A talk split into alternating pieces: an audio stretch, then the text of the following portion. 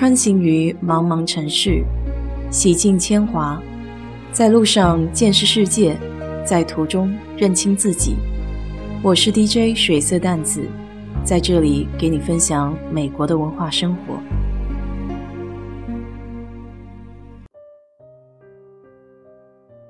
今天上网看到一则好玩的旧新闻，给你分享分享。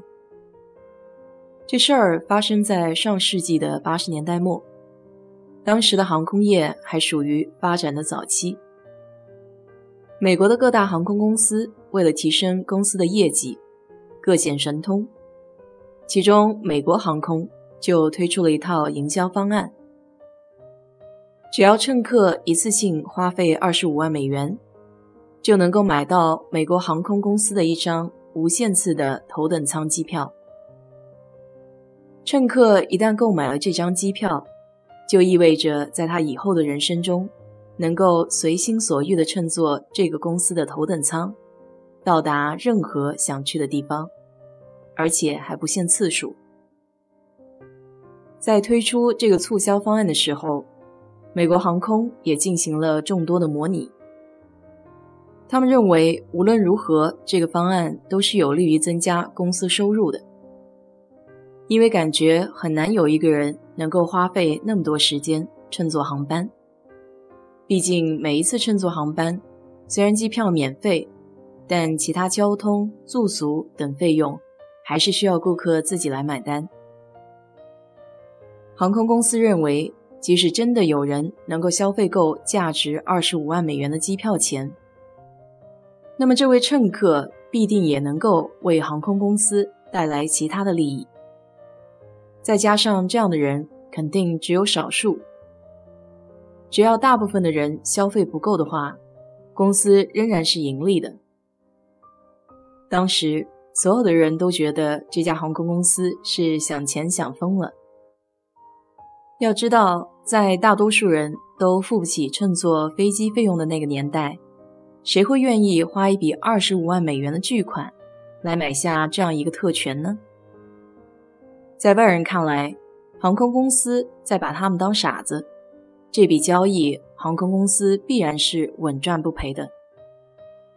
就在一众人笑称只有傻子才会订购这个座位时，一位名叫 Steve Rostin 的银行家力排众议购买了这张天价机票。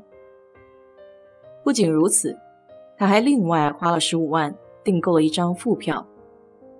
所以加起来一共是四十万美元。不要说在一九八七年了，就是放在今天，花四十万美元买两张机票，依旧是一件很令人匪夷所思的事情。作为唯一购买这类机票的消费者，Steve 一下子就引起了人们的注意。社会各界公开的探讨他这一购买行为多么的愚蠢。就连他十分亲近的友人也非常不理解他的行为。正因为这个活动太过独特，直到机票推出的二十年后，仍然被人们津津乐道。而 Steve 也被众人和舆论嘲笑了这么多年，但他本人对这些外界的评论却一点儿都不在意，十分笃定自己的选择。其实。这个机票一经推出，Steve 就研究透彻了机票的规则。他欣喜若狂，认为自己一定不会赔本，于是大手笔的花费了四十万买了两张特价机票。事实上也非常让人大跌眼镜，的确如他所算。有人粗略的计算他购买后二十年的乘坐记录。